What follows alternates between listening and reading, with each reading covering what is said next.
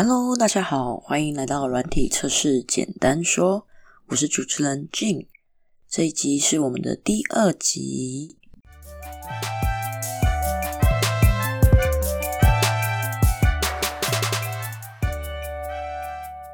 那么这一集要来聊什么呢？嗯，就三个方面来跟大家聊一下。那第一个方面是什么时候要开始测试？那第二个方面是测试案例，也就是所谓的 test case，还有哪些类型呢？第三个的话就是这些 test case 它的一个测试的顺序。那其实这三方面的话，因为测试案例的类型它蛮多种的，所以我可能会分成两集来讲。因为之前有录了几次，发现一集好像如果要讲完的话会很长，听起来以后觉得好像有点累，太多了，太多了，先不要，先不要。所以这集就来聊一些比较轻松一点的，讲的东西会是先比较贴近在我们今天要试出的版本，它要经过哪些测试以后 OK 了才可以上线呢？那下一次会讨论的话，就是说哪些它可能不是跟着我们试出版本那些东西走，而是跟着我们今天一年或是每多久可能要跑一次的一种测试，而不是跟着我们哪时候要试出一个新的功能。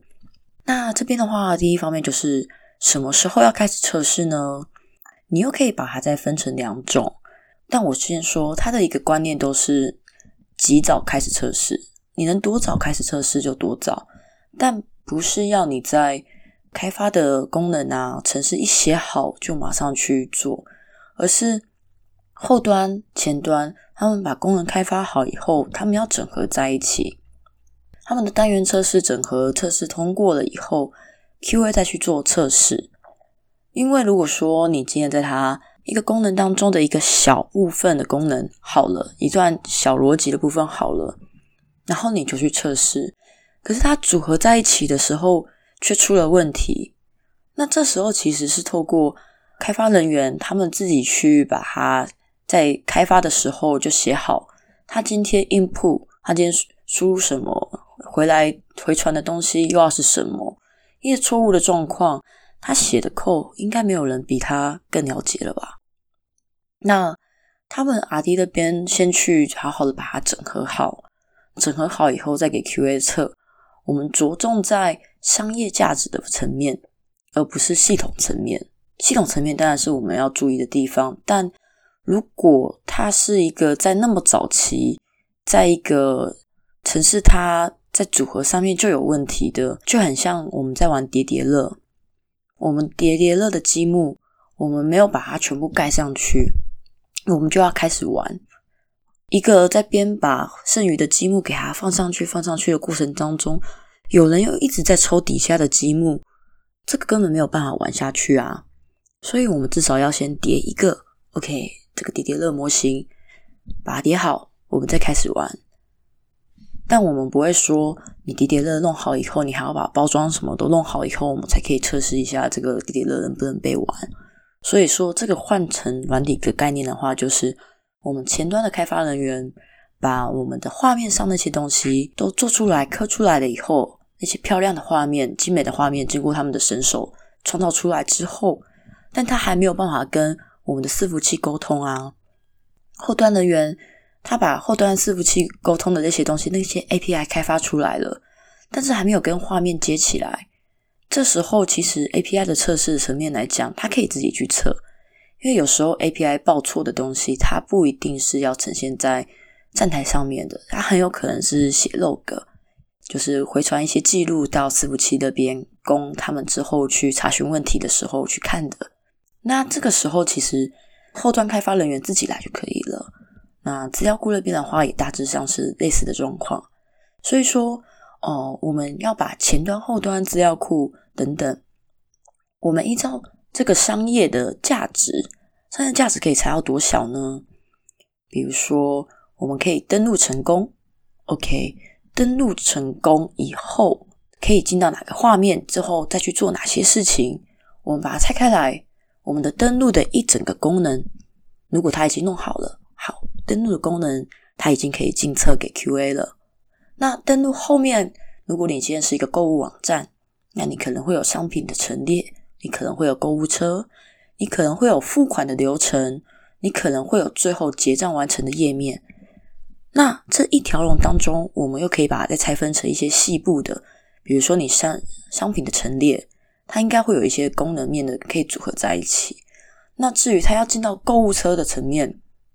这个时候就要衡量一下，它跟它的商业价值是不是组合在一起的。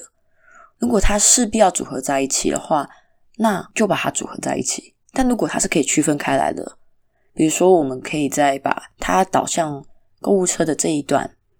我们把它通通都归属在购物车的这个功能里面，那我们让商品的检视就是可以比较独立为归属在一起的。我们把跟其他功能有相关联的部分先拆开来，只保留我们商品陈列这边的一整套。我们今天可以去检视画面，然后它的陈列方式，它的一个要条列啊，还是以图片一格一格的显示呢？或是它上面的一些商品说明啊那一类的，我们把商品陈列。商品展示的这个部分功能给它组合在一起以后，其实这个功能它有商业价值了。那这个功能就可以给 QA 去测试了。所以说，我们的一整套系统里面会有很多的目标，然后目标又再拆分成小的各个小小的一些系统层面的一些功能。我们把它拆分成独立的功能以后，就可以进测给 QA，那就可以达到。我们尽早的去进行测试，及早的开始测试，这个是第一点。因为如果说你一整套、一整大包都已经开发好了以后才进测的话，那么可能会发生什么呢？它是一些存在重大的问题，但是开发人员没有测到，然后到 QA 测试的时候才发现，那这时候在回报的时候，时间已经蛮晚了，那可能上线的时间就已经很赶很赶了，然后我们又。压缩到了测试的时间，那这时候我们要交付的产品，我们在品质跟它要达到的价值当中，就会形成打架的状况。所以，如果我们可以把它的功能独立分开来，把这个系统拆分成它独立的哪些功能，然后分批的给 QA 测试，那前面登录功能 QA 测试 OK。不会再有问题。那后续你再检测其他的功能，也不会跟这个登录功能有相关联的影响。那这部分就可以给 QA 测试，它就可以先提早去测试，看看有没有重大的问题，及早的回报。所以这就是第一点：拆分独立功能检测，及早测试回报。什么时候要开始测试的？第二点就是，我们有时候在还没有检测功能给 QA 的时候呢。嗯，或者是说你在分批进测的这个阶段，QA 抓到一个空档，他可能这时候不用分析设计什么之类的，他就是刚好有一个空档，可能只是十五分钟、三十分钟之类的。这个空档，我们就可以针对那些核心的功能、核心的商业价值的部分的功能进行探索测试，看看我们在商业价值关注在商业价值跟需求层面来讲。我们有时候会忽略掉的一些细节，或者是，嗯，使用者他其实一直操作下去，他在操作我们系统的时候，可能他才会忽然想要进行什么样复杂的操作。那这个部分是还蛮吃 QA 人员他们在过往的测试过程当中，他们累积的一些对产品的商业知识，以及他们模仿使用者、模仿那些顾客的一些观点。那些测试的经验都会培养了一些直觉，在测试的时候，他可以看到这个功能，他就会想：我这样做好像会把它用坏，我来试试看。或是诶，其实使用者好像也会这么做，诶，那我来试试看，去把它进行探索测试。但探索测试这件事情可能有点抽象，那我来稍微讲一下探索测试是什么。它呢？你的确是一个自由探索这个功能，但是你是针对你的核心，它不是漫无目的的核心的功能、核心的价值，关注它，以它为一个范围，在范围内尽情的自由探索。那随时都要记录你的流程到哪里了，避免说今天终于发现了一个 bug，结果不知道怎么重现，因为我们不能说。哦，我就发现一个 bug 啊，可是我不知道它怎么重现，你帮我查一下好不好？我们要去记录流程，而且记录流程，我们发现这个 bug 的时候，如果这个 bug 它是有价值的，也就是说，它可能是会影响到一些系统层面，它没有办法再继续，或是测试会中断，产品的服务会中断，或者说它肯定是必须要修的，不然会影响到这个商业价值，但它不会影响到其他功能之类这一类很有价值的一些 bug，我们就可以把它回补到我们的 test case 里面去，回补到我们的测试案例当中。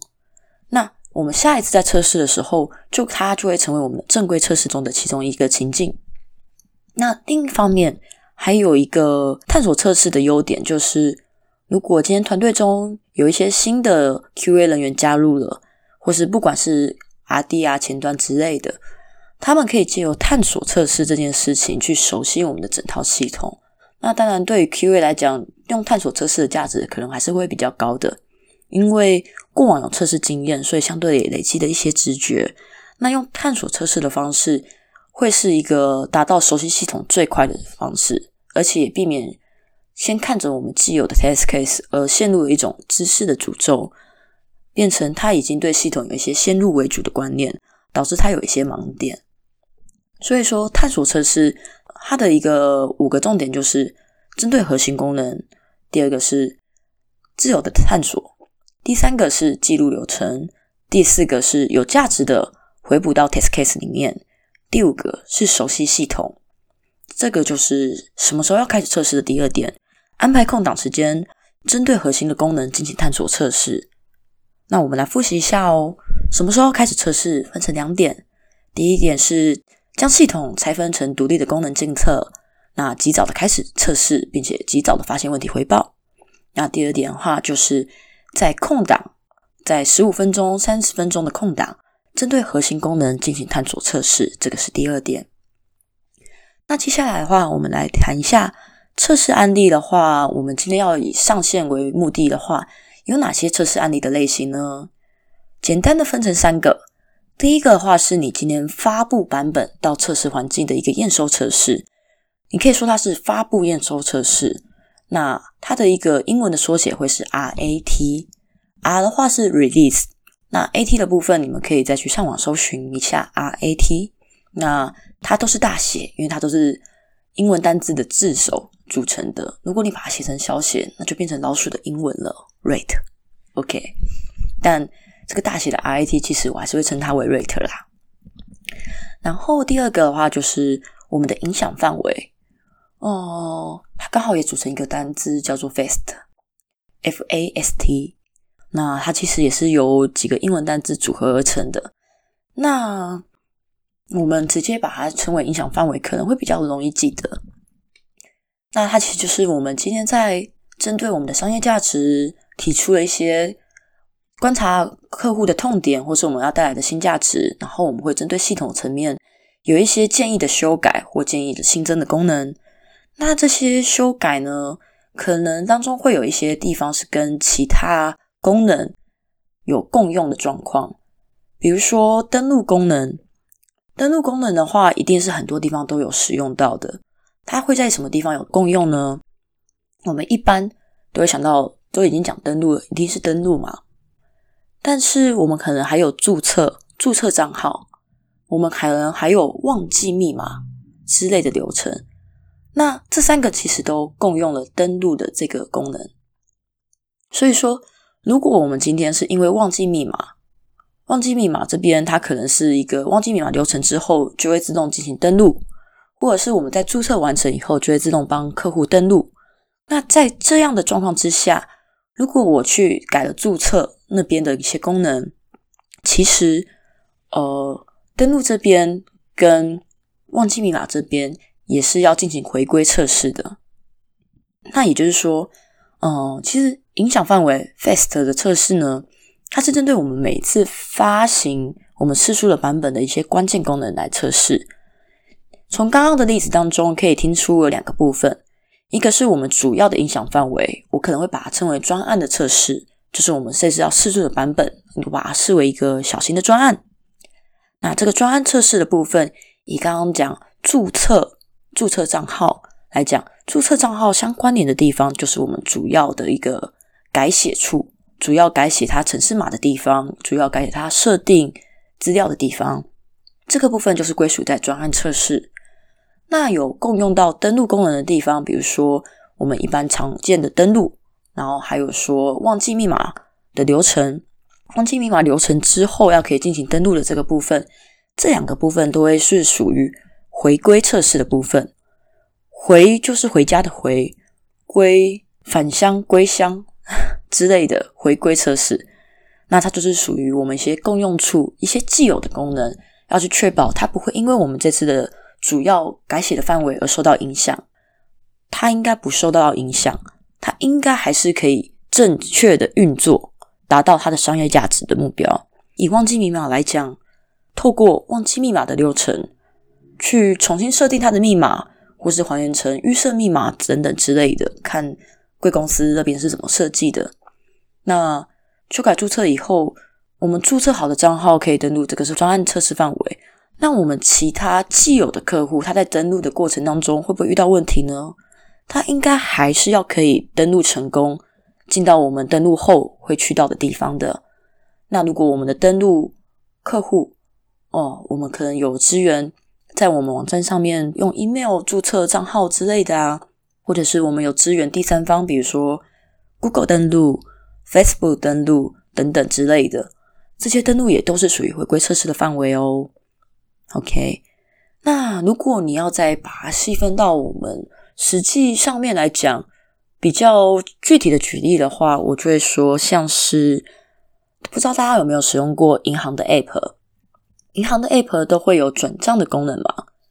那转账的话，其实有分成约定账号转账、非约定账号转账，还有常用账号转账。因为你都使用 App 的，所以你其实有一个。常用的账号可以管理，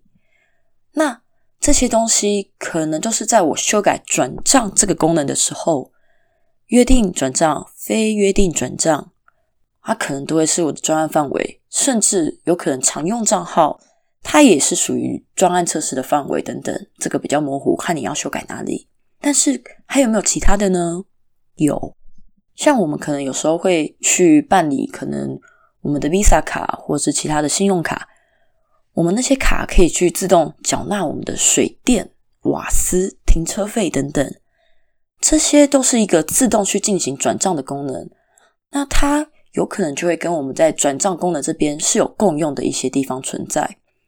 那我们在修改转账的时候，这些地方也应该要去测试一下它那些很重要的情境、很重要的 test case。那这些专案测试跟回归测试，也就是我们所谓的 fast。影响范围，我们的 FAST 的测试案例类型，这个就是第二个 FAST 测试。补充一下，我们总共有三个啦，一个是 Rate 发布验收测试，一个是 FAST 影响范围测试。那第三个的话是任务导向的测试，它是 TOFT。不好意思，回过头来讲一下什么是 Rate 测试，那待会再讲一下任务导向的测试又是什么。那 Rate 测试的话，它其实是用来评断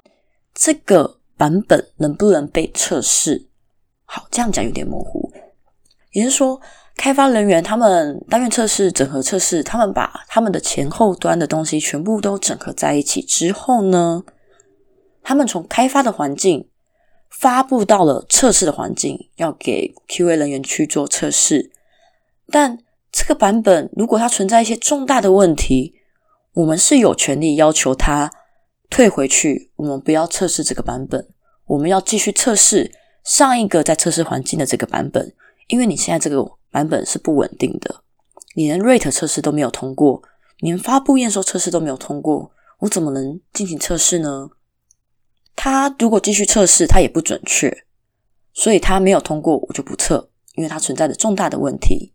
但是呢，如果 rate 测试它是有很多条 test case 的话，其实每一条 rate 测试的一个 test case，呃，它的一个步骤，它的每个 step 都应该要去完整的测完。我不能因为说第一个步骤出了问题，我后续的步骤就全部都跳过了，我还是要完整的去把它测过。那这一条 rate 测试的 test case 没有测过，那后面其他的。Test case，我还是要继续把它全部跑完。我要把所有的 rate 测试全部扫过，确认这个版本它究竟存在了哪些重大问题，再来要求退版回去。因为我要确认这个版本到底能不能被测试。你一些很基本的，比如说，如果今天是一个购物网站，我今天是一个一定要注册会员才可以去进行购物流程等等之类的。那如果登录的功能本身就存在着异常，它连最基本的登录成功都没有办法达到，那我还能测试什么？我什么都不能。所以说，登录成功这个绝对会是一条很基本的 rate 的 test case。那如果是以 app 来讲的话，它可能新安装 app 这一条也会是一个很基本的会被放到 rate 测试里面的 test case。所以说，rate 测试它理论上它的 case 的数量应该很少。那我们当然会不断的去把它让它的涵盖，它可以涵盖到我们整个系统的一条龙服务。比如说什么呢？你今天要转账，你今天要登录，然后你今天要输入账号啊、密码，巴拉巴拉巴拉，然后你要进行验证，然后你要进行转账，然后就会转账成功啊，等等。那我们先不论转账成功的页面如何好了，首先登录一定会有一个登录成功的 case 被放到 rate，转账它一定会有一个很基本款，我手动输入账号，我手动输入金额，我不用什么自动带入那些复杂我都不用，就是一个很基本的我输入这些东西转账，我也不用什么很特别的一些金额，我就是用一个哦，我们可能金额的上下限值可能。至少要一块啊，最多可能五万啊，等等，我不用那么多，我不用那么刚好在边界上面，我就用一百块，我就用一千块，我去转账，转账到一个账户，这个账户也没有什么特别，这个账户就是本行转账，我连这样转账都没有办法通过，这个东西怎么可以去测试呢？那？它会在每一个很重要的环节、各个模组很重要的一些功能、很重要商业价值的一些功能里面，都挑出一条最基本款。它的数据没有什么特别，就是那么的 normal。它测试它应该要可以通过的。这个如果初步要去建立 rate 测试的状况之下，这些 case 就可以把它拉过来。那这些 case 可能会被开发人员称为 happy path。嗯，happy 就是快乐的 happy，path 的话是 p a t h。如果我的发音不正确的话，请见谅。那 happy path 是 rate 测试当中的一种类型。那接下来我才会可能把我刚刚讲的一些关键，我刚刚讲的五万是它的上限，它的一块钱是它的下限。我会把五万跟一块钱也把它放进来，看状况。因为以我个人的习惯来讲。Happy Pass 这种东西，阿迪自己写一写就可以了，何必 QA 介入？那么基础款，我这边的话会是把这个东西放进来之外，我还会不断的去透过我们发现的 bug，或者是我这边分析，它是一个很关键的数据，它不用那么钻牛角尖，但它很贴近我们商业价值。这个部分可能要参考一下各个产业当中的一些状况。回补一些很关键的数据到我们的 rate 测试里面。那这个 rate 测试它会涵盖我们整个一条龙的每个地方，它都会 cover 到，但它的数量很少。那所以说，当今天开发人员他把版本试出放到测试环境的时候，他部署完了就马上进行这个测试，马上就可以知道这个东西应该有些东西是之前就一直都很稳定的东西，怎么会忽然坏了呢？退回去，请开发人员确认一下，这些东西都不应该损坏的。它不是我们这次的影响范围哦。它怎么会坏掉了呢？请重新确认以后再交付一个稳定的版本，一个至少在开发那边是一个整合 OK 的版本，给 QA 在测试环境测试。那这个的话就是 Rate 测试、发布验收测试，这是第一种类型。那第二个的话，就是在接下来的话，就是刚刚讲到 Fast 影响范围测试。那第三个的话是任务导向，T O F T，嗯，它的第一个 T 的话是 task，T A S K，可以在上网查一下 T O F T。那基本上这个可以直接说，所有的正向测试，登录成功、转账成功，还有什么成功呢？总之，你会把它说为成功的那些例子，那些正向的测试，都是属于这个范围的。都是属于 TOFT 任务导向的测试，我们会把它再细分，依照功能面向去独立分类。比如说，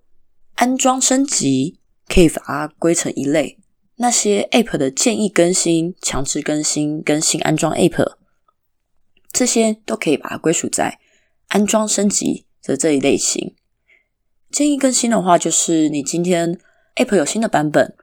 但你不更新，你一样可以继续使用 App。那强制更新的话，就是你今天他们试出的这个版本没有办法再往之前的版本相容了，没有办法向下相容。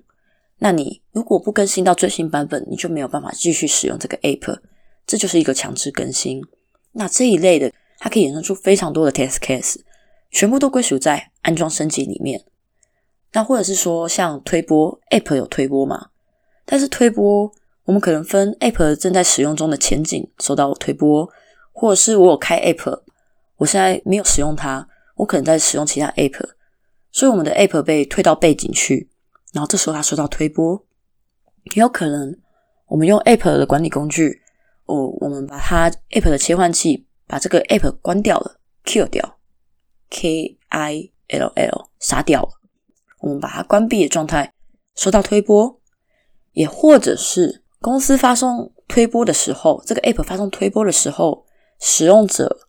他的手机、他的设备，无论平板或什么，他没有连网络，所以他收不到你的推播。那他在断线又恢复连线之后呢？他会是遇到什么样的状况？他是不是会不收到推播等等？诸如此类，关于推播的部分又可以归纳在一起。那另外可能关于一些网络的连线类型啊，你是使用 WiFi 还是使用行动网络？行动网络又是使用三 G、四 G、五 G 等等，这些又可以归类在一个网络连线类型的一个任务导向的一个测试。那可能也有一些是网络连线的状态，比如说它在一个收讯不好的地方，所以它的网络速度是比较慢的，或者是它可能会有点断线。然后又重连，这些网络连线状态又可以归纳成一起。这些种种的全部都是任务导向。我们可以很明显的感受出，这些东西跟我们的商业价值它没有那么直接性的相关，但它也都是要被测试的一些环节。我们把这些东西全部归纳在任务导向。OK，这就是第三点，测试案例有哪些类型当中的第三个任务导向测试。那我再快速的讲一下这些测试案例的类型，它的一个顺序。呃，其实大家从我的讲述范围大概也可以知道了。我们今天一定是先进测以后，先跑了 rate 测试，发布验收测试通过之后，我们才会进行影响范围的测试，也就是所谓的 fast。然后 rate 通过，fast 通过以后，我们才会进行任务导向 TOFT 的测试。但是这个测试呢，我们是先测试高优先级的就好，也就是比较贴近到我们的一些使用者他要使用的那些核心功能，会影响到他的服务中断，或者是可能要绕一些方法才可以继续使用的那些高优先级的 case 要去进行测试。那再来是有一些它可能不会互相影响，但是它也必须应该要可以用的。也就是说，这些高优先级的测试会归纳在我们第三步的测试。那比较低的优先级的这些 case，我们才会放在第四阶段，我们再进行测试。那其实说，rate 测试、fast 测试跟高优先级的任务导向测试之外，嗯，还有一些是属于边界值测试跟强制出错测试的。那这个部分，这两个东西，我会在下一集的时候再跟大家说明一下。那总之，我们的测试顺序会是先 rate，再 fast。然后之后就是任务导向高优先级的一些 case。那我们在 rate 测试通过，以及 fast 当中的一些专案测试、回归测试都通过了之后，其实这个试出版本的稳定性、一些关键的东西都测过，在 rate 当中测过了。而我们要带来商业价值的部分，以及它会影响的范围，在 fast 当中也都测过了。这时候你只要再加一些探索测试，也都 OK。没有找到那些很高优先级。像我刚刚讲的那些高优先级的一些 bug 的状况之下，rate、faster，跟探索测试通过之后，其实就可以上线喽。后续的部分我们可以下一集再聊一聊。那这一集的话就先到此为止。那我们再重新复习一下，我们这一集有谈到什么时候要开始测试，然后也有谈到测试案例有哪些类型，以及测试的顺序。那什么时候要开始测试？可以分成将系统拆分成独立功能进测、及早的测试回报，还有安排空档针对核心功能进行探索测试。那在测试的案例类型可以分成 Rate、FAST 跟 TOFT。那测试的顺序的话，以可上线来讲，其实 Rate 跟 FAST 还有探索测试通过以后就可以了。那如果你要按部就班的测试的话，先 Rate 再 FAST，然后是高优先级的那些 TOFT，然后再还有一些我下集会提到的一些强制出错测试、边界值测试。接下来再测一些低优先级的任务导向测试、边界值测试。跟强制输出测试其实就 OK 了。好，那本集就到此为止喽。这里是软体测试简单说，我是主持人静，我们下一集再见喽，拜拜。